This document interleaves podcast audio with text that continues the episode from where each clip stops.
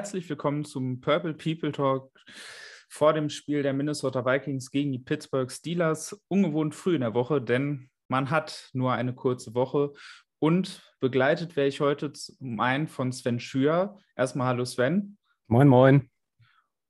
Und wir haben auch endlich mal wieder einen externen Gast, nämlich Markus von den, äh, von den Steelers. Ich weiß nicht, ob im Fanclub auch. Nein, nicht im Fanclub, aber trotzdem. Steelers-Fan Markus. Hallo Markus. Hallo, ich freue mich, heute hier zu sein. Ja, dann äh, erzähl uns doch erstmal ein bisschen über dich und äh, sag uns mal, wo man dich so in der deutschen Community findet. Nicht, dass du schwer zu finden wärst, aber trotzdem, du kannst es ja mal allen erklären.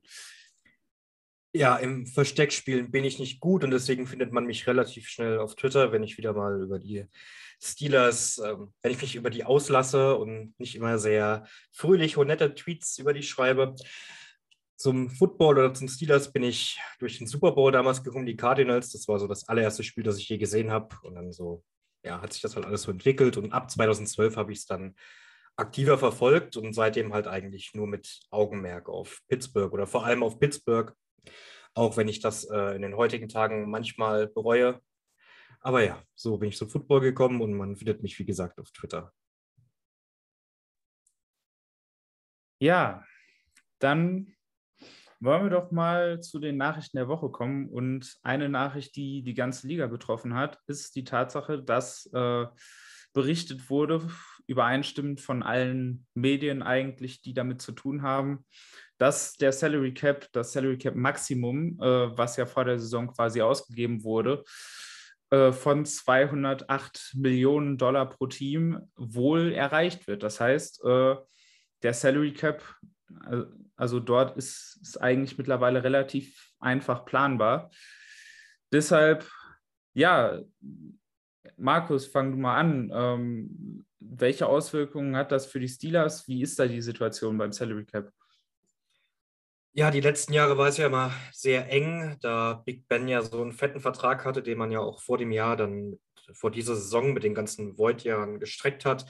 Jetzt äh, dieses Jahr ist man sogar während der Saison relativ deutlich für Steelers Verhältnis über Plus mit 9 Millionen und ab nächsten Jahr sind es dann, Stand jetzt laut Over the Cap, 44 Millionen knapp. Und ich glaube, so, so viel Geld hatte man in Pittsburgh selten.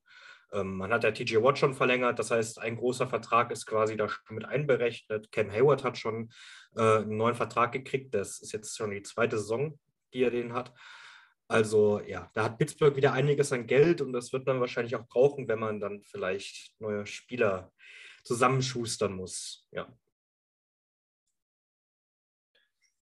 Ja, bei den Vikings äh, ist es mal wieder nicht ganz so nicht ganz so üppig, um das mal vorsichtig zu formulieren. Die Vikings werden wieder in die Offseason starten mit einem negativen Salary äh, Cap Space. Das heißt, Vikings aktuell mit rund 7 Millionen drüber.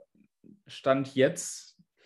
Deshalb gerade für uns eben sehr wichtig die Nachricht, dass zumindest das Maximum erreicht wird, weil man sonst äh, sehr äh, prekär doch geworden wäre, denn anders als in den letzten Jahren geben halt viele Verträge auch nicht so viel Spielraum her, da weiter das zu strecken oder äh, möglicherweise eben den ein oder anderen Cut durchzuführen, der dann viel Geld bringt, sondern dieses Jahr ist da relativ wenig, was man da eigentlich machen kann. Deswegen jetzt, Sven, wie ist deine Sicht da aktuell auf die Lage der Vikings und äh, was glaubst du, wird man da vor der Offseason eventuell noch tun, um da irgendwie über den Strich zu kommen, weil man hat viele Free Agents, die nach dieser Saison auf den Markt kommen. Da ist auf jeden Fall viel zu tun. Ja, auf jeden Fall. Also wenn man sich allein die Free Agents anguckt, in, der, in unserer Secondary werden wir schon ein großes äh, Problem bekommen. Patrick Peterson, Rashad Breland, Xavier Woods und Mackenzie Alexander sind allesamt Free Agents. Ähm, Anthony Barr ist, geht in sein Void-Jahr quasi, also der Vertrag ist dann auch hinfällig. Ähm, in der Offensive sieht es etwas besser aus. Auf, auf Tight End haben wir dann nur noch sozusagen, also nur noch Irv Smith im Prinzip und Ben Ellefson unter Vertrag. Bei den Wide Receivern, ja, die, die Westbrook und Chad Beebe, das ist jetzt nicht entscheidend. Ähm, ja, und im Endeffekt kommen wir immer wieder auf das leidige Thema Kirk Cousins zurück, der uns äh, 2022 mit 45 Millionen Dollar belasten wird. Das ist ja, wenn ich es jetzt richtig überschlage, knapp ein Fünftel des gesamten, äh, des gesamten Caps.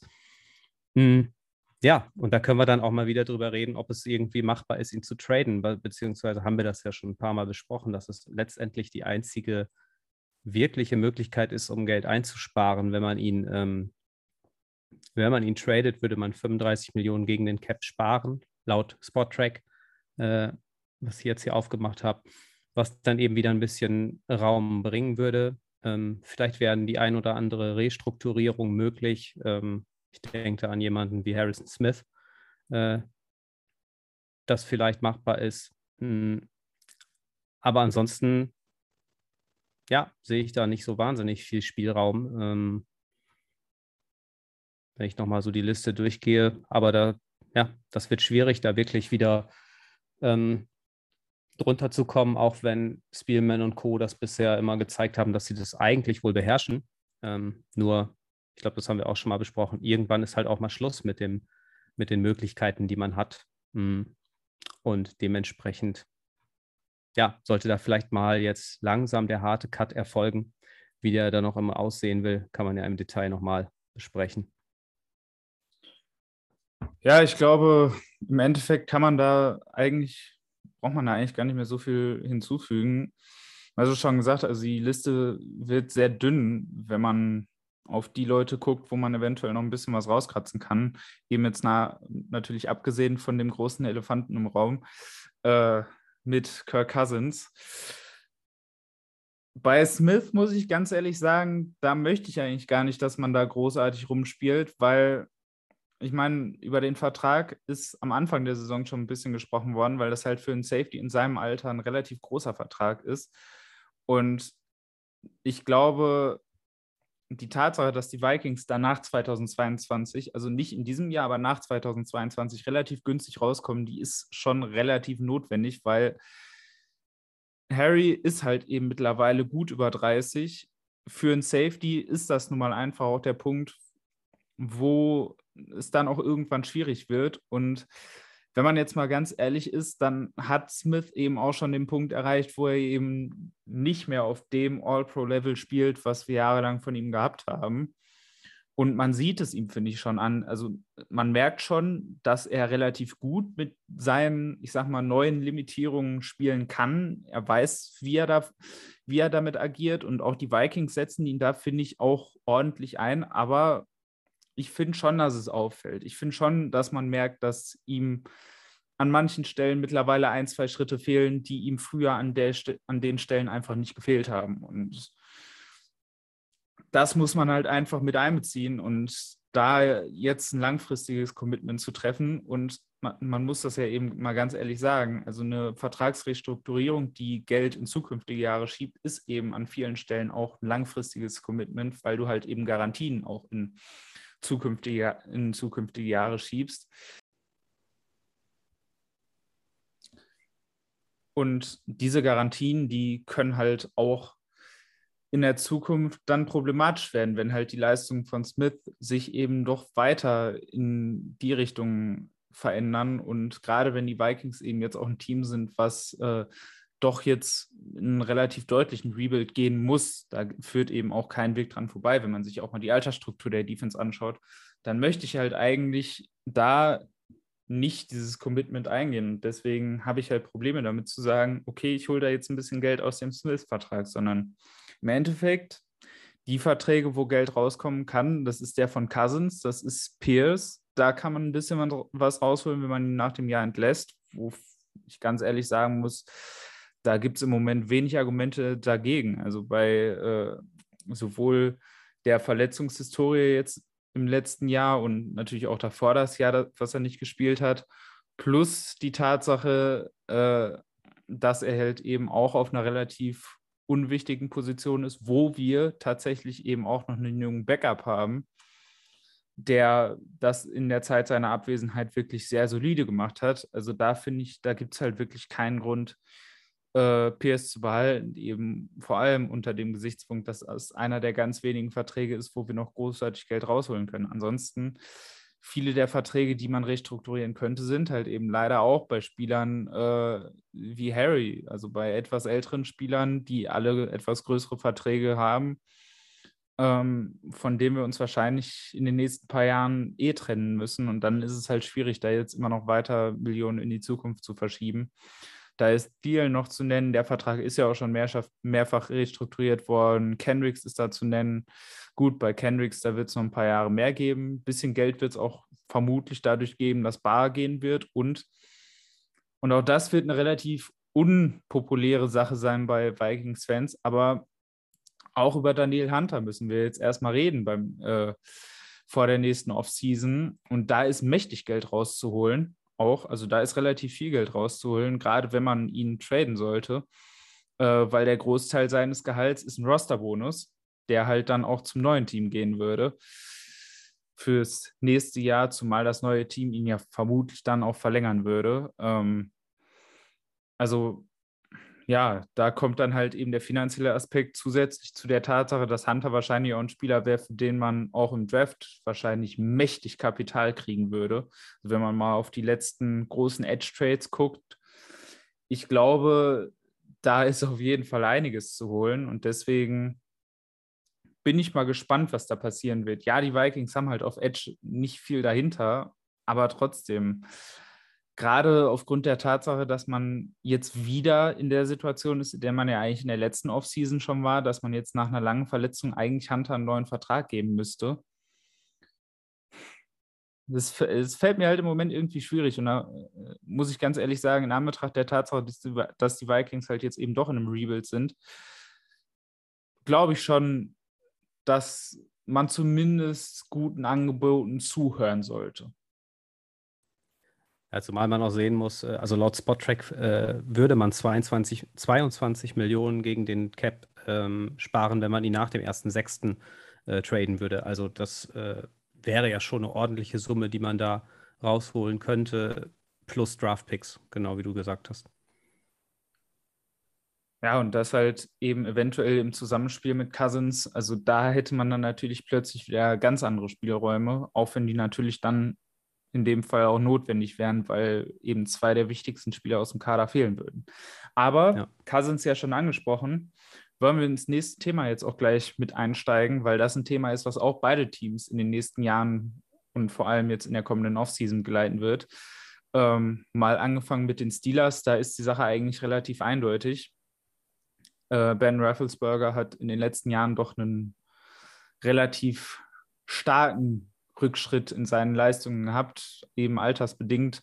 Vor allem äh, sein Arm, seine Armstärke hat dadurch deutlich gelitten, aber generell seine physischen Fähigkeiten, die ja, also er war ja nie der allerathletischste, aber es hat sich ja doch noch deutlich äh, nach hinten entwickelt. Und jetzt kam auch in dieser Woche und auch in der letzten Woche schon die Berichte, dass eigentlich mittlerweile alle davon ausgehen, dass, das, äh, dass diese Saison die letzte Saison für, für Big Ben sein wird.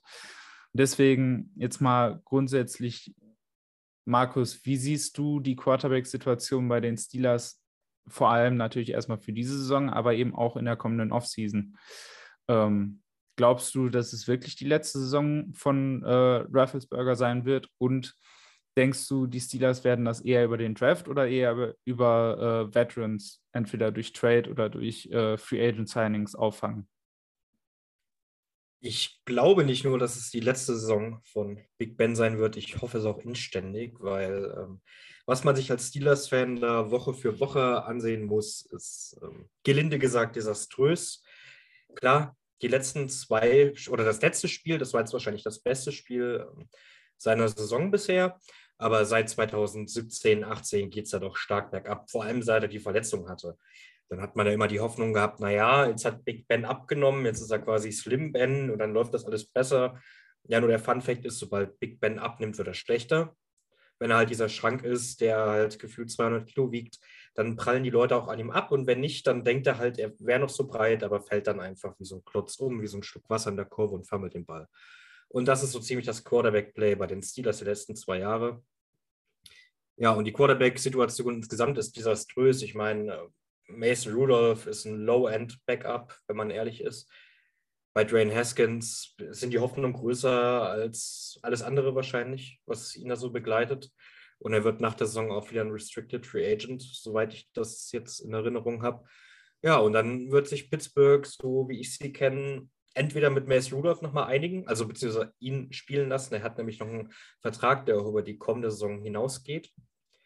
Ja, oder man holt halt einen Veteran, weil Pittsburgh einen Quarterback draften in der ersten Runde, das sehe ich einfach nicht passieren. Die Draft-Class ist ja auch nicht sonderlich gut, auch wenn ich da jetzt noch nicht so tief in der Materie drin bin. Was man jetzt öfter mal hört, dass sie Kenny Pickett von Pittsburgh ganz gut finden, was natürlich auch ein schöner Homer-Pick wäre. Äh, die Pit Panthers spielen ja auch im Heinz Field, wo die Steelers auch spielen. Aber ja, da, bis dahin fließt noch viel Wasser den Ohio River und den anderen äh, zwei Flüssen in Pittsburgh runter. Und da weiß ich nicht.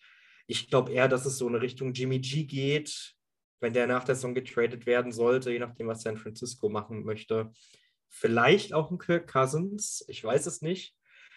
Aber ich würde eher in Richtung Veteran tendieren. Ähm, weil das Team einfach, jetzt wollen sie noch mal den letzten Hurra mit Big Ben fahren, was aus meiner Sicht auch schon falsch ist. Aber es wird auch nächstes Jahr, egal wen sie da picken sollten oder als Quarterback haben sollten, nicht direkt ein Contender sein. Das heißt, Pittsburgh muss eigentlich zumindest Mini-Rebuild angehen. Und ob dann erstmal so ein Bridge-Quarterback wie Teddy Bridgewater kommt oder Jimmy Garoppolo oder es dann halt ein Rookie wird, das spielt nicht so eine große Rolle, weil Pittsburgh in absehbarer Zeit kein großer Contender sein wird. Hauptsache Big Ben ist nach dem Jahr weg. Ja, äh, ich glaube, äh, da ist die Sache leistungsmäßig auch ein bisschen eindeutiger, als das in Minnesota ist, weil bei den Vikings ist es ja immer so die, äh, dieses ständige Hin und Her in der Diskussion, was die ganze Sache halt auch sehr schwierig macht, weil Cousins halt eigentlich nicht schlecht spielt, man aber eben trotzdem die ganze Zeit überlegen muss, ob das eben immer noch die äh, beste Möglichkeit für die Vikings ist. Und deswegen möchte ich dich jetzt mal als äh, Personen von außen fragen, weil die, äh, die Diskussion innerhalb haben wir jetzt, glaube ich, oft genug geführt und deswegen vielleicht auch mal so als, aus, als Outside-Perspektive, wie siehst du die äh, Situation bei den Vikings und bist du der Meinung, man sollte sich nach diesem Jahr eher trennen oder glaubst du, man sollte da irgendwie noch versuchen, das äh, in, in die nächsten Jahre fortzusetzen? Ich glaube, Kirk Cousins ist äh, ein sehr guter Quarterback. Was heißt sehr gut? Er ist für mich ein Top 10 Quarterback oder ein Borderline Top 10 Quarterback. Ich bin aber auch schon immer eigentlich ein Kirk Cousins Fan seit äh, spätestens seit äh, den New Like der Zeiten in Washington.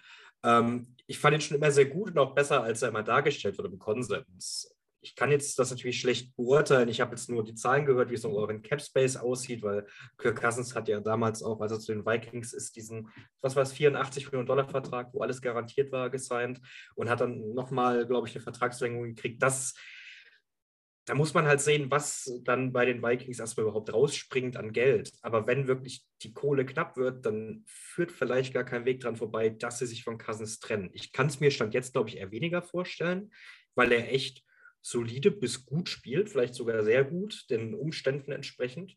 Die Offense bei den Vikings ist, glaube ich, sieht jetzt weniger an Kirk Cousins selbst, dass es da manchmal vielleicht hapert, würde ich jetzt einfach mal so von außen behaupten. Ich glaube, wenn sie sich trennen, dann würde ich dann als Pittsburgh doch mal hinhören, aber ich kann es mir zum jetzigen Zeitpunkt eher nicht vorstellen. Aber ich, wie gesagt, das ist wirklich eine komplette Outside-Perspective und ihr seid da auf jeden Fall tiefer drin in der Materie als ich.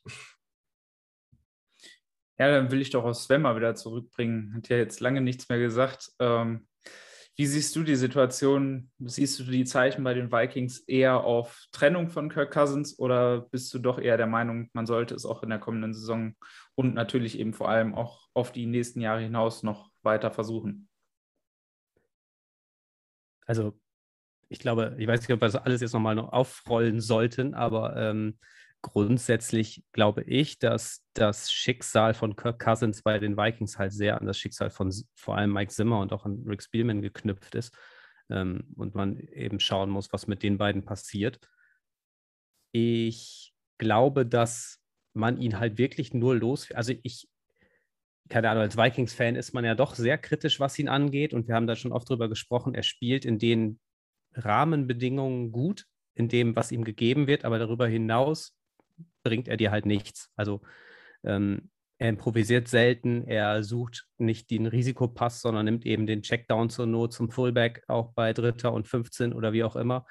Ähm, und dementsprechend glaube ich, dass wir, dass wir da schon als Vikings-Fans auch sehr kritisch sind und dementsprechend ist es wahrscheinlich auch schwierig, einen besseren oder einen gleichwertigen Ersatz zu finden für ihn.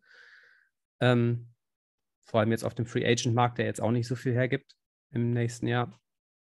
Und ich glaube auch, dass ein Trade schwierig wird, allein wegen dem Salary, die, das er hat. Also ich weiß nicht, wer, ob da die Nachfrage so groß ist.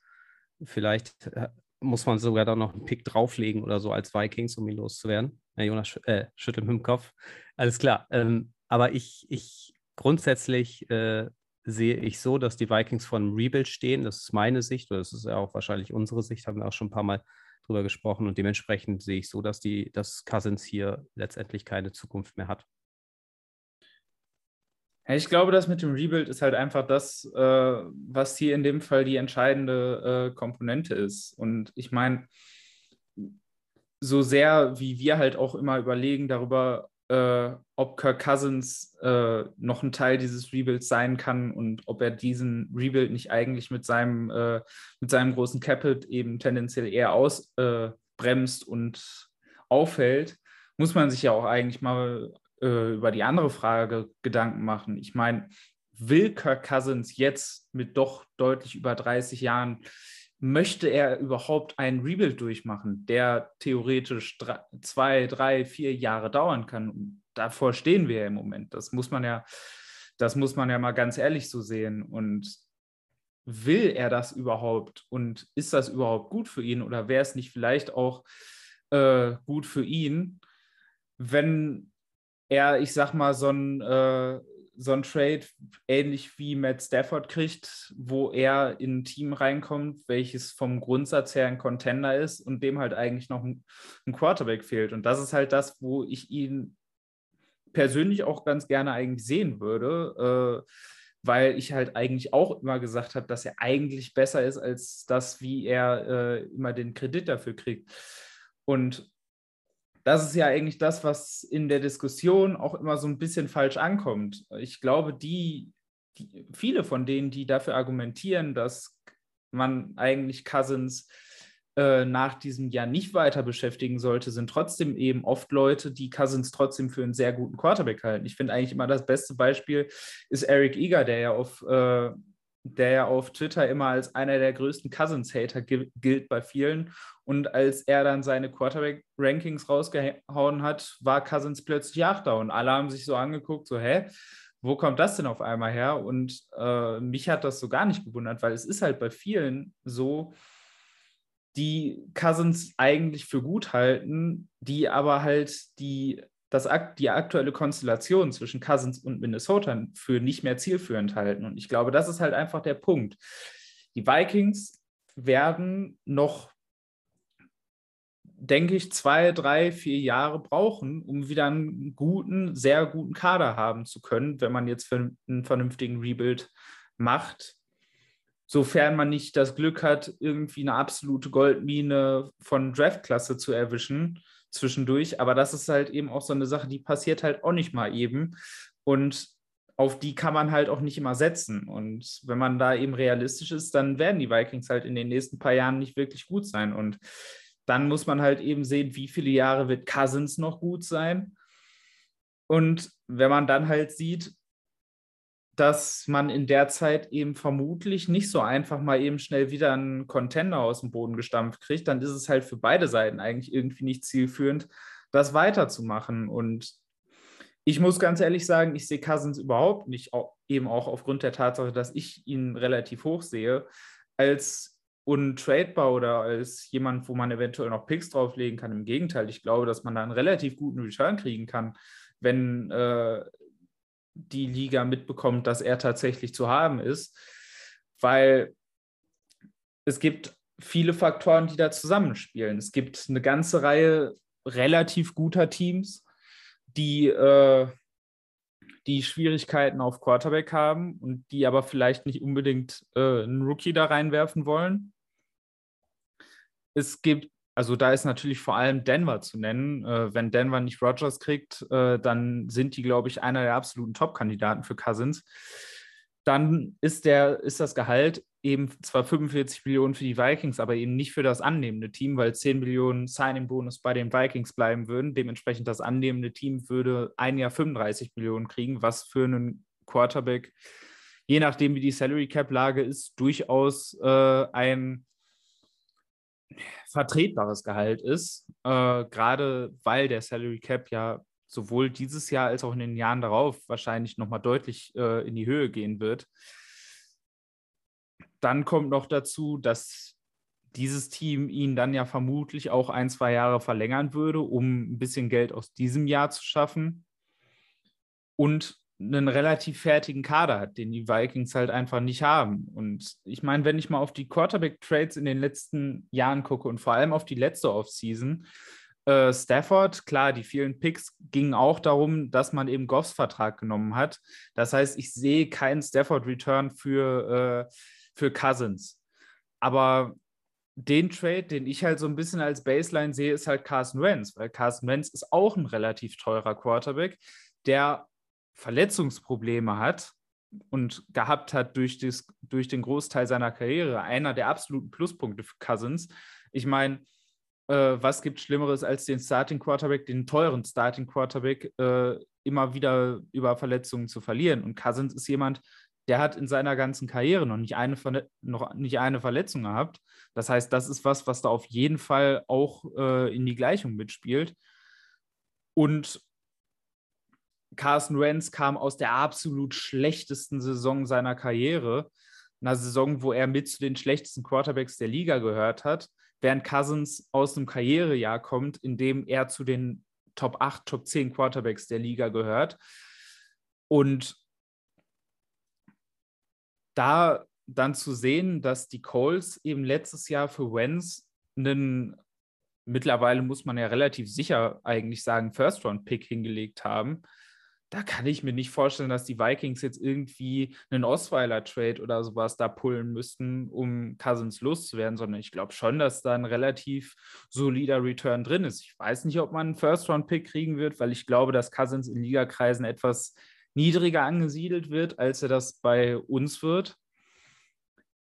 Aber ich glaube schon, dass man einen relativ guten äh, Draft-Pick-Return kriegen wird. Die Frage ist halt nur, welches Team ist halt eben in der Position. Da sehe ich halt eben eher Teams, die halt einen fertigen Kader haben, denen halt aber irgendwie der Quarterback fehlt. Und da sehe ich Pittsburgh halt auch, eigentlich auch nicht. Pittsburgh sehe ich halt auch wieder hauptsächlich deswegen als Kandidat, weil ich glaube, dass man in der Front Office bei den Steelers und auch im Coaching-Stuff grundsätzlich immer noch die Idee hat, dass man da irgendwie um die Playoffs mitspielt und man da vermutlich keinen Rookie-Quarterback entwickeln möchte, zumal in einer Klasse, die ja nun wirklich nicht äh, sehr vielversprechend aussieht.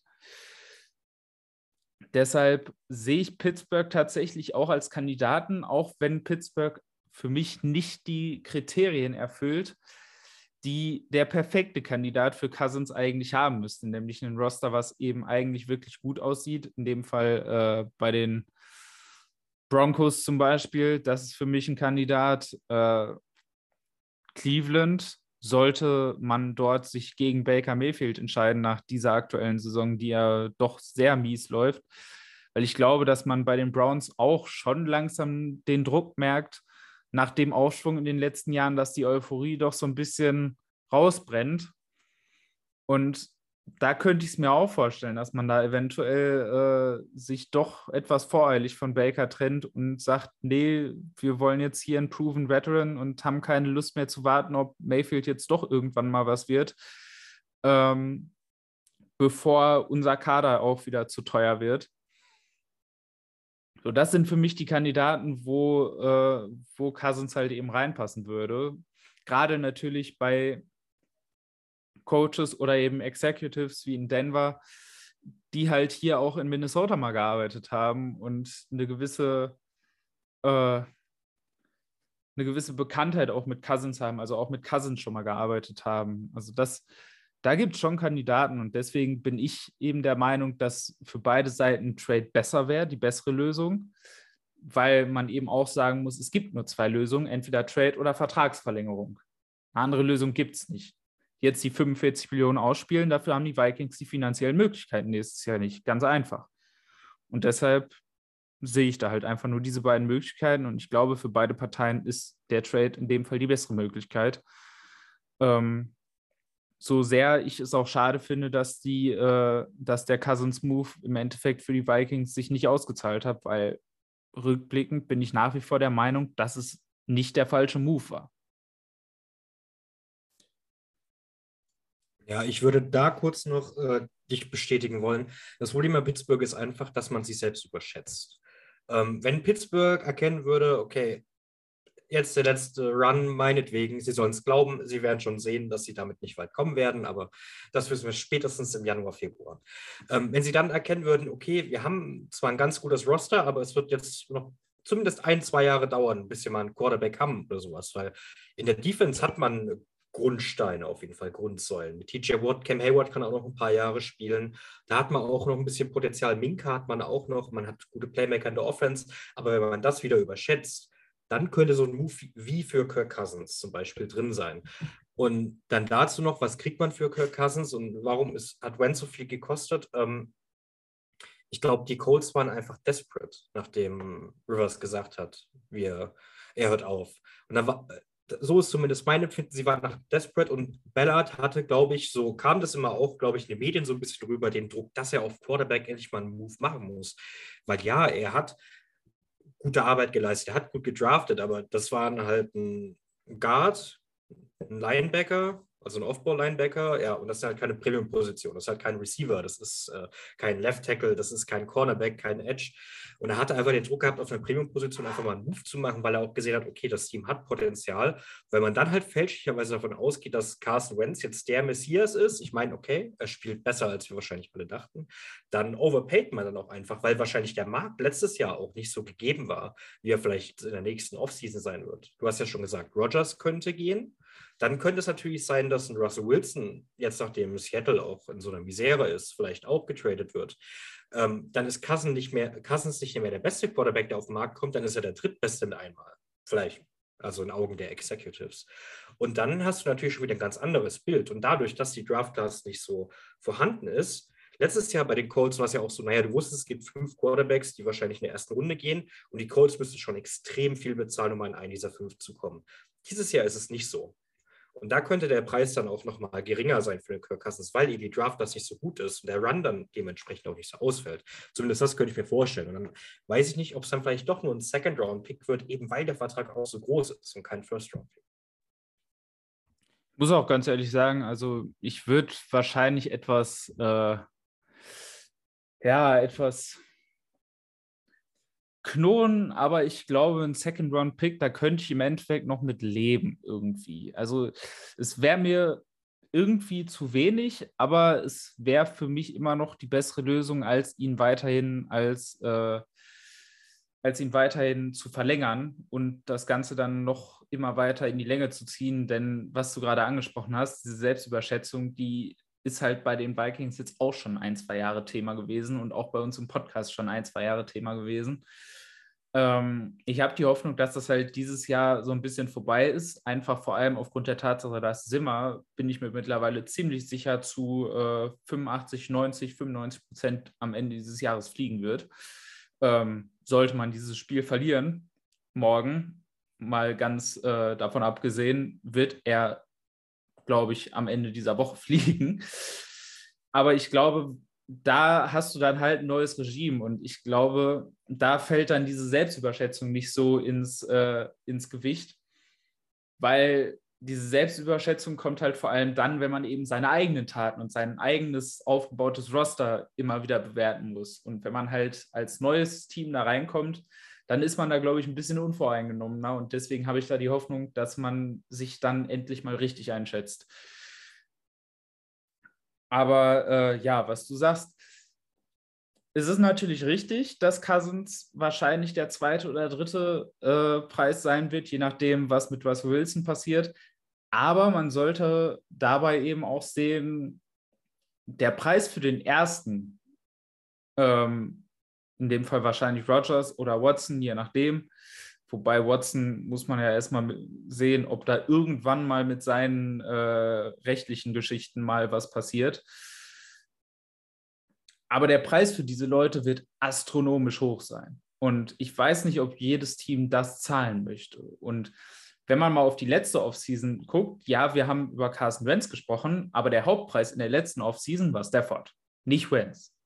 Und verzweifelte Teams auf Quarterbacks gibt es halt eigentlich oft und immer wieder. Und es gibt viele Teams, die da, äh, die da dann überstürzte Moves machen. Ich meine, man braucht sich ja auch bei den Vikings nicht zu lange daran äh, zurückerinnern, dass man mal einen ersten und einen Viertrunden-Pick für äh, Sam Bradford getradet hat. Also solche Moves die gibt es in jeder Offseason und die gibt es auch für den zweiten und dritten Preis. Ich meine, äh, in der Cousins Offseason, wo Cousins seinen Rekordvertrag gekriegt hat, wo Cousins eben der offensichtliche erste Preis war, um den alle gebettelt haben, haben die äh, Broncos 18 Millionen pro Jahr für Case Keenum gezahlt. Die Cardinals haben 20 Millionen pro Jahr für Sam Bradford gezahlt also auch diese Leute kriegen meistens relativ gutes Geld, vor allem wenn der erste Preis dann irgendwann mal vom Markt ist und äh, die Teams, die den ersten Preis nicht gekriegt haben, merken, oh verdammt, der Markt wird jetzt langsam verdammt dünn.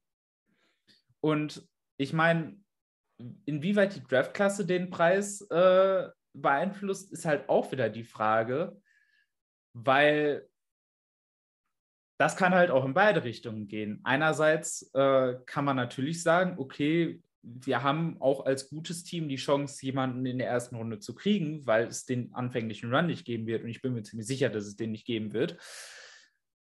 Aber auf der anderen Seite hat es ja auch einen Grund, warum es den nicht gibt. Nämlich, dass die Quarterback-Klasse nicht so gut ist. Und wenn ich Contender bin und sehe, dass da eine ganze Reihe Rookie-Quarterbacks sind, die halt echt sehr unsicher sind und so unsicher, dass die ganzen schlechten Teams, die eigentlich auch alle einen Quarterback bräuchten, wie Detroit, wie Houston, dass die alle keinen Quarterback da oben nehmen, obwohl sie es könnten, dass ich mir dann auch überlege, boah, ich bin ein Contender. Ich habe jetzt ein Window von zwei, drei Jahren eventuell. Möchte ich in der Zeit einen Rookie-Quarterback haben, der zudem sehr unsicher als Prospect ist, so unsicher, dass die Teams, die dringendst einen Quarterback bräuchten, ihn nicht nehmen. Ist das wirklich das, was jetzt das Beste für die Franchise ist? Und da bin ich halt der Meinung, da sind es, glaube ich, viele, die dann eher sagen, okay, ich nehme lieber die Veteran-Option, bei der, bei der ich weiß, was ich habe und bei der ich weiß, dass sie ein definitives Upgrade ist, auch wenn sie teuer, auch wenn dieses Upgrade teuer ist. Aber es ist halt eben ein Preis, von dem ich weiß, was ich habe. Und zu wissen, was man hat, ist, glaube ich, für ein Team, was Contender ist, sehr wichtig. Es ist für ein Team im Rebuild ist das nicht so wichtig, weil da hat man halt noch nicht viel und da nimmt man dann lieber Potenzial. Aber auf Potenzial zu wetten, ist halt für mich persönlich nicht das, was ich mache, wenn ich so gerade im, äh, im Fenster für einen möglichen Titelrun bin. So, da will ich halt sichere Größen haben, weil wenn ich da dann eben den Pick setze und ihn in den Sand setze, dann ist mein Fenster halt sofort vorbei. Und das ist halt, glaube ich, die Abwägung, die man da treffen muss. Und deswegen weiß ich nicht, ob diese Draftklasse eher die Preise nach oben oder nach unten treibt. Und das, glaube ich, das hängt vom Team ab. Das hängt sehr stark vom Team ab und dem General Manager, der da gerade in, äh, in Charge ist. Deswegen ist das, glaube ich, sehr schwer vor, vorauszusagen. Ja, zumal du auch sehen musst, dass die Free Agent-Klasse, was die Quarterbacks betrifft, jetzt in der Offseason echt nicht gut ist, so wie letztes Jahr auch schon. Und das dementsprechend hast du als Contender im Prinzip nur diese drei bis vier Möglichkeiten, wie wir sie eben genannt haben. Eben Rogers, äh, Wilson, Watson unter den gegebenen Bedingungen, dass er spielen kann und Cousins. Und das, äh, ja, da musst du als Contender halt schon mal sehen, dass du, dass du da eben agierst, weil du, ja, wie schon angesprochen, eine Free Agency und im Draft wirst du nicht viel bekommen, was dir unmittelbar weiterhilft für die nächste Saison. Ja, von der nächsten Saison und der Zukunft mal auf morgen. Also mal wieder ein bisschen in die Gegenwart kommen. Die Vikings morgen wieder zu Hause nach äh, den zwei doch sehr unnötigen und im Endeffekt, ich will nicht sagen bitteren, weil sie waren beide verdient. Äh, Niederlagen, Auswärtsniederlagen in San Francisco und in, und in Detroit. Morgen treffen tatsächlich die beiden Mannschaften aufeinander, die es als einzige dieses Jahr geschafft haben, Spiele gegen die Detroit Lions nicht zu gewinnen. Da hätten wir dann, glaube ich, mal die Vorzeichen geklärt. Also es könnte, glaube ich, ein ziemlich hässliches Spiel werden. Fangen wir wieder mit der äh, Matchup-Übersicht an. Fangen an mit der Offense der Pittsburgh Steelers. Da kann Markus dann gleich mal anfangen im Matchup gegen die Defense der Minnesota Vikings. Wo siehst du die Punkte, äh, wo die Steelers den Vikings wehtun können und wo auf der anderen Seite wird es für die Steelers äh, gefährlich? Ja, also ich glaube, die beiden Punkte, die bei Pittsburgh in der Offense so ziemlich am besten sind, das äh, sind Chase Claypool und Deontay Johnson. Ähm, die verdienen einen besseren Quarterback, den haben sie nicht, also müssen sie mit Big Ben klarkommen, aber die beiden sind wahrscheinlich die besten Spieler in der Offense, wenn man das so will. Pat Move, dieses Jahr in der zweiten Runde gedraftet worden, macht auch für den Rookie Titan einen super Job, da kann man echt nicht meckern. Naja, und da wird es halt schon dünn. Klar, Najee Harris, hohes Investment, ja, naja, ohne O-Line kann man da auch nichts machen. Ja, und dann hat man halt keinen Quarterback quasi. Ja, und dementsprechend kann Minnesota den Steelers halt extrem wehtun, wenn sie Big Ben unter Druck setzen. Das Problem bei Big Ben ist halt einfach, wie ich es eingangs schon erwähnt habe, früher konnte er halt zwei, drei Defense-Spieler, die an ihm dran, dranhingen, noch irgendwie gefühlt wegwerfen und den Ball noch 30 Yards schmeißen, wenn er 10 Zentimeter über dem Boden liegt. Aber das kann er halt nicht mehr. Und sobald Big Ben Druck hat, wird er halt panisch. Und dann kommt noch dieses Quick Passing Game dazu. Das heißt, die Offense ist halt ein extremes Stückwerk und auch wirklich nicht gut. Man guckt dann ein, zwei Mal pro Spiel, dass ein langen, langen Ball auf äh, Claypool anbringt, auf einer Go-Route außen einfach, in einem 1 gegen 1, weil er nicht in Double Coverage wirft. Wenn er wirft, dann Triple Coverage, das kann er auch gut. Aber da müssen halt die Vikings einfach ansetzen, wahrscheinlich, dass sie Big Ben unter Druck setzen, weil dann wird es echt hässlich für Pittsburgh. Ähm, da hat er schon extrem gestruggelt dieses Jahr.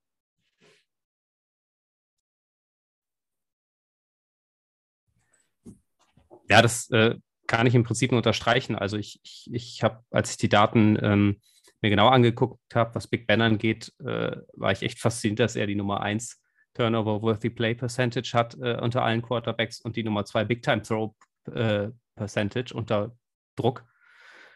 Das heißt, man weiß so ungefähr gar nicht, was man bei ihm bekommt, beziehungsweise man bekommt viel Schlechtes, aber auch teilweise etwas Gutes äh, und dementsprechend ähm, ist das der Ansatz, den die Vikings fahren müssen, nämlich äh, möglichst viel Druck auf Big Ben bekommen. Ähm, allerdings, du hattest es ja auch schon angesprochen, Markus, mit 2,31 Sekunden bis zum Wurf ist er halt auch der Quarterback, der am schnellsten den Ball los wird in der NFL. Das heißt, ähm, man sollte auch es nicht übertreiben mit dem Druck, weil er dann halt vielleicht auch eben seine Big Time wirft. Ähm, also dementsprechend denke ich aber, es ist trotzdem so, wir kennen es ja, Quarterbacks sind unter Druck einfach nicht so stark. Des, deswegen ist hier der Faktor Druck aufbauen und eben auch über die O-Line, wie du auch schon erwähnt, sich das mal anschaut, hat man meinen mein Draft-Crush Kendrick Green im Zentrum, der nicht gut spielt, John Legle, wie man ihn auch immer ausspricht, äh, auf Left Guard, der erst jetzt gegen die Ravens sein allererstes Spiel gemacht hat, obwohl er schon seit 2019 in der NFL ist.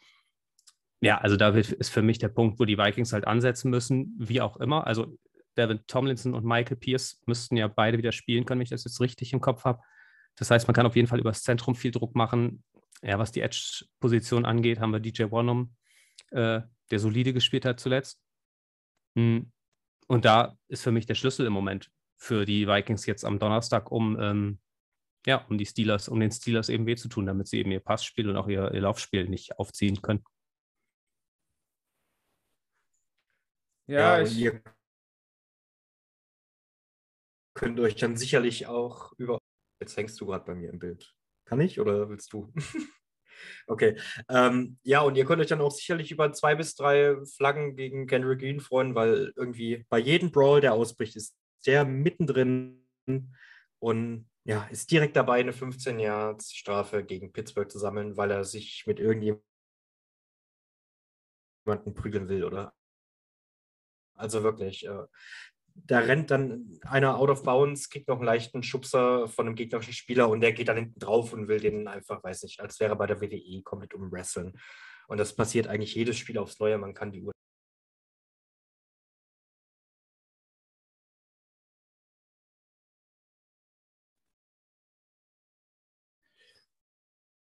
Ja, ich, ich glaube auch, also ähm, über die O-Line, das ist, glaube ich, der Punkt, wo man äh, die Steelers auf jeden Fall angreifen kann. Ähm, ich glaube auch am Ende, die Steelers haben jetzt natürlich Glück, dass bei den Vikings eben die beiden besten Edge Rusher fehlen. Da wäre es halt ein gut, also es wäre ein sehr gutes Matchup gewesen, um mal mit einem bisschen äh, Foreman Rush zu spielen und ansonsten alles in Zone Coverage sitzen zu lassen, weil äh, dann kann man halt eben wirklich auch dieses Kurzpassspiel relativ gut rausnehmen und dann äh, ja, würde das funktionieren, aber eben auch nur, wenn man den Druck dann eben anbringt. Und das sehe ich halt im Moment bei den Vikings nicht. Und äh, das Schwierige ist halt jetzt, Man-to-Man -Man werden die Vikings Corner äh, Johnson und Claypool nicht halten können. Das reicht halt da qualitativ einfach nicht.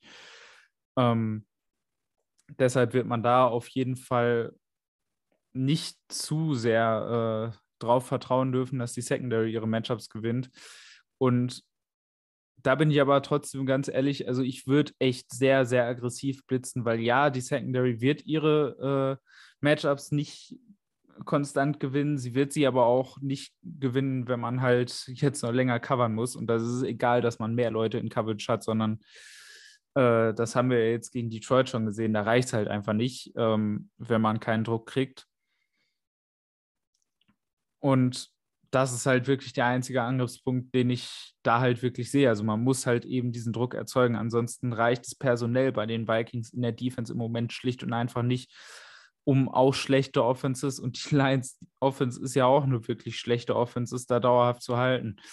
Weil ja, es wird, es ist wichtig, dass die Linebacker wieder zurückkommen. Also sowohl Bar als auch Kendricks werden wieder da sein. Das, die haben halt einfach, also vor allem Kendricks hat brutal gefehlt gegen Detroit. Aber trotzdem reicht es personell da im Moment einfach nicht mit diesem Foreman Rush, weil da fehlt halt nun mal eben auch äh, ein Daniel Hunter, da fehlt auch Everson Griffin. Also Druck wird man mit dem Foreman Rush nicht, äh, nicht erzeugen und deswegen muss zwingend da viel geblitzt werden und man muss aggressiv spielen, weil ich glaube, dass was halt auch immer einer der größten Fehler von Simmer ist, äh, wenn Simmer halt sein Personal nicht hat, dann wird er halt immer konservativer. Das Problem ist aber, wenn du das Personal nicht hast und konservativ wirst, dann verlierst du halt meistens über die Klasse, weil du den Gegner nicht in Fehler zwingst. Und das ist halt so ein bisschen der Trugschluss. So, Simmer muss halt jetzt deutlich aggressiver spielen und eben in Kauf nehmen, dass dann hier und da mal das ein oder andere Big Play kommt, weil man ansonsten halt immer wieder den langsamen Tod stirbt. Und das ist halt, glaube ich, mit einer der Hauptgründe, warum die Vikings dieses Jahr so brutal schlecht in Drives vor der Halbzeit und vorm Ende sind, weil man da halt eben dann noch konservativer wird und man einfach nicht mehr die Klasse hat, das Konservative dann da durchzuhalten und trotz der konservativen äh, Weise den Gegner einfach zu stoppen, was man eben früher konnte. Und dann stirbt man halt zwar den langsamen Tod, aber man stirbt am Ende halt eben doch. Und das ist halt eben das Problem, was die Vikings defensiv im Moment äh, haben, weil Simmer eben nicht gewillt ist, bei schlechtem Personal äh, aggressiver zu werden. Weil ich glaube, dass da auch so ein bisschen in seinem Kopf irgendwie noch das verbunden ist, dass man halt komplexer werden muss, um aggressiv zu werden. Weil Simmer ist, wenn er aggressiv geworden ist, immer sehr komplex geworden. Und ich glaube, dass er für sich noch nicht so ganz gecheckt hat, dass es eben auch sehr einfache Wege gibt, um aggressiv zu sein. Und ich glaube, das ist es halt, was die Vikings jetzt machen müssen. Die Vikings müssen auf stumpfe Weise aggressiv sein. Ansonsten wird selbst dieses Steelers Offense die Vikings äh, schlagen. Ja, dann drehen wir das Tableau mal um und kommen zur Offense der, äh, der Vikings und der Steelers Defense. Und auch da, Markus, fangen wir wieder an. Wie siehst du dieses Matchup? Wo können die Vikings den Steelers gefährlich werden? Und auf der anderen Seite, wo sind die Steelers gefährlich für die Vikings Offense? Naja, das Offensichtlichste ist, denke ich mal, der Steelers Pass Rush, dass der das gefährlich Vikings Offense beziehungsweise Offensive Line und Kirk Cousins sein wird. Man hat TJ Watt, der jedes Jahr eigentlich seit in der Liga ist, super spielt. Cam Hayward, mega underrated. Ähm, Alex Highsmith ist sowohl ein guter Runstopper oder sehr guter Runstopper eigentlich und ein solider Pass-Rusher. Also das ist mit Abstand das Prunkstück in der Steelers Defense. Schwach wird es allerdings dahinter. Ähm, ja, es ist keine Front 7, es ist eigentlich eine Front 4, wenn man so will die Linebacker, also die Aufbau-Linebacker. Äh, Devin Bush ist ja sehr weit hinter den Erwartungen geblieben, nachdem man die damals in der ersten Runde gepickt hat. Er ist halt schnell, aber genauso schnell, wie er zum Spieler hinkommt, rauscht auch an ihm vorbei. Und das passiert halt auch sehr viel, gerade wenn es gegen den Lauf geht. Die Steelers Defense ist sehr anfällig gegen den Lauf dieses Jahr, schlimmer als die Jahre zuvor. Ja, und dann kommt natürlich sowas, wenn man einen guten Quarterback gegen sich hat und zumindest einen sehr guten Receiver in Justin Jefferson. Da attackiert man dann auch mal. Und dann wird es auch im Defensive Backfield für die Steelers extrem schwer. Joe Hayden wird jetzt wieder ausfallen. Ich glaube, das ist das vierte Spiel in Folge. Man hat ähm, vor der Saison ähm, ja auch Cornerbacks abgeben müssen, Steven Nelson. Und da ist halt nicht mehr viel übrig und dementsprechend kann da super gut angegriffen werden. Also die Steelers Defense lebt eigentlich nur vom Pass Rush alles, was danach kommt, das, wenn man es nett ausdrücken will, sagt man, das wird im Verbund gelöst, glaube ich. Und man hofft einfach, dass Ball eine Sekunde zu lang hält oder irgendwas passiert, weil die Coverage ist es nun wirklich nicht. Das kann mal passieren in ein paar Plays, aber es ist eher selten, dass die Coverage wirklich äh, ein ganzes Spiel solide ist. Und die Run-Defense, da ist es gut, dass vielleicht David Cook fehlt, weil die ist es halt einfach nicht mehr. Das war vielleicht letztes Jahr oder vorletztes Jahr so, aber das sieht schon extrem schlecht aus oder ist extremes Stückwerk, würde man, glaube ich, sagen, für Pittsburgh. Ja, ich weiß nicht, ob Cousins so viele Möglichkeiten haben wird, den Ball länger zu halten. also, ähm, äh, ja, man muss sich das einfach nochmal auf der Zunge zergehen lassen, wie, mit welcher Offensive Line die Vikings halt gegen die Lions gespielt hat. Der Left Tackle, Christian Jericho, ist ausgefallen, der jetzt eben auch raus ist. Da hat man dann halt seinen strugglenden Right Guard hingestellt, der in der NFL, soweit ich weiß, noch nie Tackle gespielt hat. Äh, man hat seinen Backup, nee, seinen Center, den man vor zwei oder drei Wochen gebencht hat, auf Right Guard gestellt, nee, auf Center wieder gestellt und seinen Center auf Right Guard gestellt. Also, ähm, und das Ergebnis haben wir halt gegen Detroit gesehen. Das war nicht gut, selbst gegen den Pass Rush der Lions. Und wenn ich jetzt die Steelers eben sehe, du hast es ja schon angesprochen mit TJ Watt, mit Cameron Hayward, wo ich neulich noch in einem Podcast seinen Hall of Fame Case gehört habe, ob er ein Hall of Famer sein wird oder nicht. Also da kommt einiges auf, einem zu, auf uns zu. Und äh, da habe ich halt noch nicht von Alex Highsmith und auch von Chris Wormley gesprochen, die ich mir jetzt nochmal so rausgeschrieben habe, die Pressure Leader bei euch. Also ich sehe da echt schwarz für die Offensive Line. Ähm, genau, und äh, da wird der Schlüssel eben sein, möglichst schnell den Ball loszuwerden was Cousins kann. Ähm, und bei euren, wie du schon gesagt hast, Coverage-Linebackern, die ja nicht sonderlich stark sind, die, oder die komplette Coverage-Einheit, ähm, sollten sich da Möglichkeiten ergeben. Vielleicht für die Tight Ends, ähm, vielleicht kurze Pässe auf Jefferson, vielleicht auch mal den Deep Shot wagen, wenn mal irgendwie Zeit sein sollte. KJ Osborne könnte vielleicht jetzt mal wieder ein gutes Spiel haben. Ähm, ich hoffe, dass es so kommt und nicht, dass wieder äh, der Run bei First and Long und Sec äh, bei First Down und Second and Long gesucht wird, ähm, weil man eben mit einem angeschlagenen Cook noch nie sonderlich viel gerissen hat und Alexander Madison einfach, äh, so leid es mir tut, nicht so die Qualität hat wie ein Devin Cook. Ja, also ich, ich sehe die Lösung für die Vikings im Kurzpassspiel und im schnellen Passspiel ähm, und bin gespannt, ob das schematisch auch so umgesetzt wird. Ja, da bin ich auch mal gespannt. Also ich bin sehr dankbar dafür, als ich gesehen habe, dass TJ Watt eigentlich dauerhaft über die linke Seite rusht aus Defense-Sicht. Das heißt hauptsächlich äh, Brian O'Neill gegenüberstehen würde, sofern die Steelers nicht doch irgendwann darauf kommen, dass es vielleicht eine gute Idee ist, den absoluten All-Pro-Pass-Rusher gegenüber von Oli Udo oder äh, Rashad Hill hinzustellen. Weil ganz ehrlich, wenn das passieren würde, dann äh, hätte man wahrscheinlich eine ähnliche Situation wie in Woche 4 bei den Vikings, als Miles Garrett äh, Rashad Hill doch mal in jedes einzelne Einzelteil zerlegt hat, äh, was man sich irgendwie an einem Menschen vorstellen könnte. Und dementsprechend die Vikings Offense einfach mal äh, ganz alleine lahmgelegt hat. Das würde halt passieren, wenn man Watt rüberziehen würde. Und ich bin sehr dankbar, dass das offensichtlich bei den Steelers irgendwie nicht in den Gedanken drin ist, weil ja, also das könnte schon sehr bitter werden, aber selbst mit Highsmith auf der Seite ähm, kann das bitter werden und äh, dann natürlich das schlimmste Matchup ist natürlich irgendwie wieder die Interior, äh, die Interior Offensive Line und da ist es eigentlich völlig egal, gegen wen sich Hayward aufstellen wird. Das wird ein ziemliches Schlachtfest, was, glaube ich, ziemlich äh, hässlich für uns äh, anzuschauen wird. Und deswegen, ja, wir sollten uns vielleicht mal wieder äh, an, den, an den Gedanken gewöhnen, an einen Target Leader äh, CJ Ham, was nicht so absurd ist, wie es jetzt klingt, weil wir haben es diese Saison schon gehabt.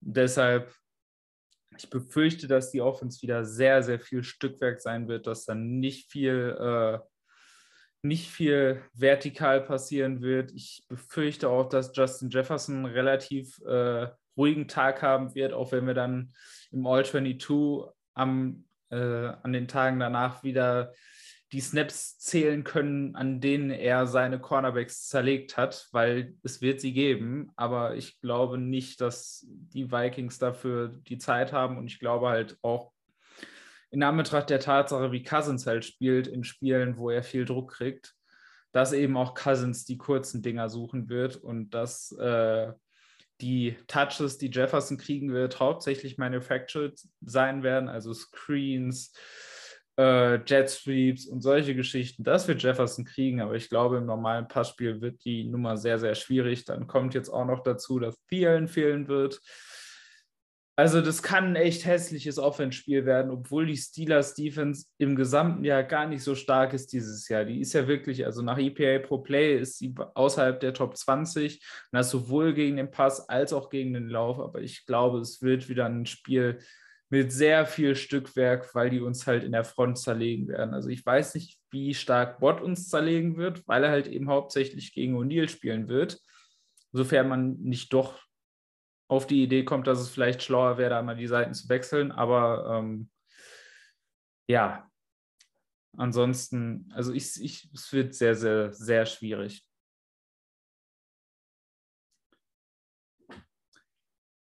Ja, damit sind wir jetzt am letzten Punkt auch schon angekommen, nämlich den äh, Ergebnistipps und den Bold Predictions.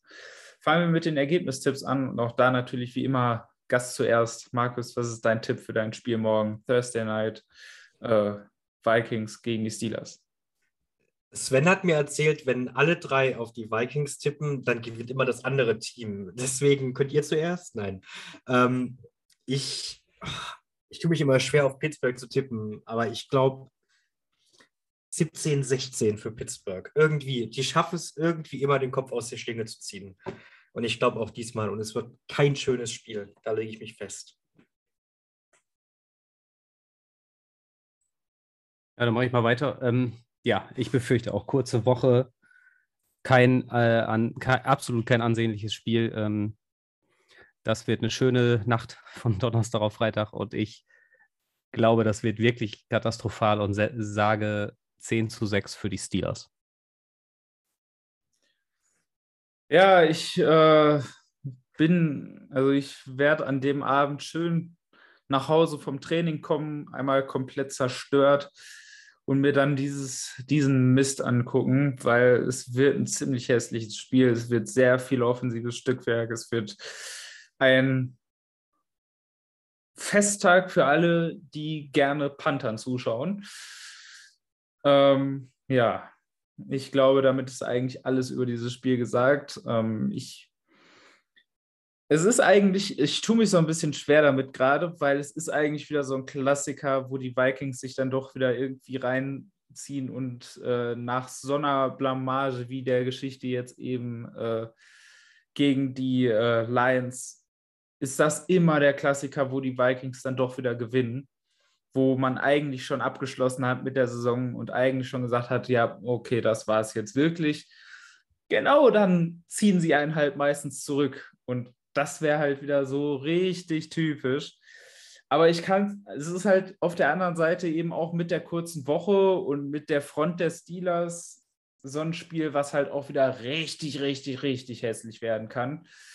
Ähm, und da es halt generell, glaube ich, wieder ein ziemlich hässliches Spiel sein wird. Und ich halt unserem offensiven Coaching-Staff überhaupt nicht zutraue, da Lösungen für zu finden, sehe ich ein 20 zu 17 für die Steelers.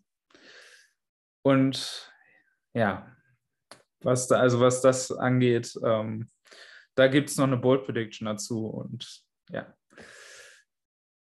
Dann kommen wir doch mal in die Bold Prediction und fangen auch da wieder mit Markus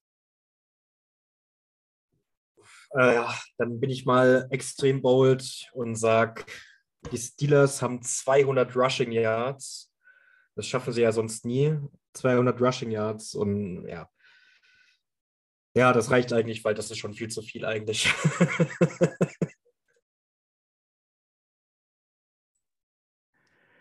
Ja, dann mache ich mal weiter und ich habe den Tipp bewusst so gewählt, den Ergebnistipp, um meine Bold Prediction vorzubereiten. Und zwar ist meine Bold Prediction nicht direkt aufs Spiel bezogen, sondern unmittelbar danach. Und ich sage, dass Mike Zimmer am Wochenende nicht mehr Head Coach der Minnesota Vikings ist. Ich muss da ganz ehrlich sagen, boah, ist das bold genug? Ist das echt eine Bold Prediction? Weil ich habe es schon vorher im Podcast gesagt, wenn die Vikings verlieren, dann fliegt er. Da bin ich mir eigentlich relativ sicher. Also aber ich, la ich lasse es jetzt mal gelten, aber boah, ich, das ist. Dann, ja, ja, da hast du eigentlich recht. Pass auf, ich mache mach was anderes. Ich sage ähm, Cameron Hayward 3 Sacks. Ja, das kann man nehmen, denke ich. ähm, ich muss tatsächlich auch sagen, meine ursprüngliche Bold Prediction äh, ist mir auch nicht bold genug, weil ich das auch absolut äh, in diesem Spiel sehen kann. Meine Bold Prediction, die ich eigentlich gedacht hatte, wäre kein offensiver Touchdown bis tief ins dritte Quarter, was aber halt bei diesem Spiel überhaupt nicht bold ist. Ähm, meine Bold Prediction ist, die Steelers werden die Vikings zwar in der Front zerlegen, aber TJ Watt hat keinen Sack und drei oder weniger Pressures, weil er gegen O'Neill spielt. Das heißt, es wird Hayward sein, der alles kaputt macht. Kann O'Neill beweisen, was, dass er sein Geld wert ist. Das ist gut. Erneut. Ist, äh, vielleicht, vielleicht, hat er ja so sein, äh, seine Spiele immer gegen die Watt-Brüder, weil äh, bei, äh, bei JJ Watt war es vor, war es letzte Saison bei den, äh, bei den Texans, ich hatte das damals auch äh, in einem Tweet geschrieben gehabt, da hatte Watt, glaube ich, irgendwie einen Streak mit äh, 30 oder 31 Spielen mit immer mindestens einem Pressure. Und äh, dieser Streak ist gegen O'Neill zu Ende gegangen. Das heißt, er war mit null Pressures. Also vielleicht hat O'Neill so sein Ding gegen die, gegen die Watt-Brüder. Äh, Brüder. Ähm, deswegen meine Bold Prediction, er wird auch gegen TJ gut aussehen. Ja, damit sind wir am Ende. Nochmal äh, herzlichen Dank an Markus. Danke, dass du dir Zeit dafür genommen hast. Äh, in dem Sinne wünsche ich euch, äh, euch und uns und allen Zuhörern ein hoffentlich ansehbares Spiel. Ich möchte nicht schönes Spiel sagen, weil ich glaube, schön wird das nicht. Aber ein halbwegs anschaubares Spiel äh, und irgendwie die Möglichkeit, darin Spaß zu finden. In dem Sinne, wünsche ich euch eine schöne Woche und wenigstens einen schönen NFL Sonntag, weil der könnte ja schön werden und stressfrei. Und damit tschüss, bis zur Review und Skoll. Tschüss und Skoll. Skoll.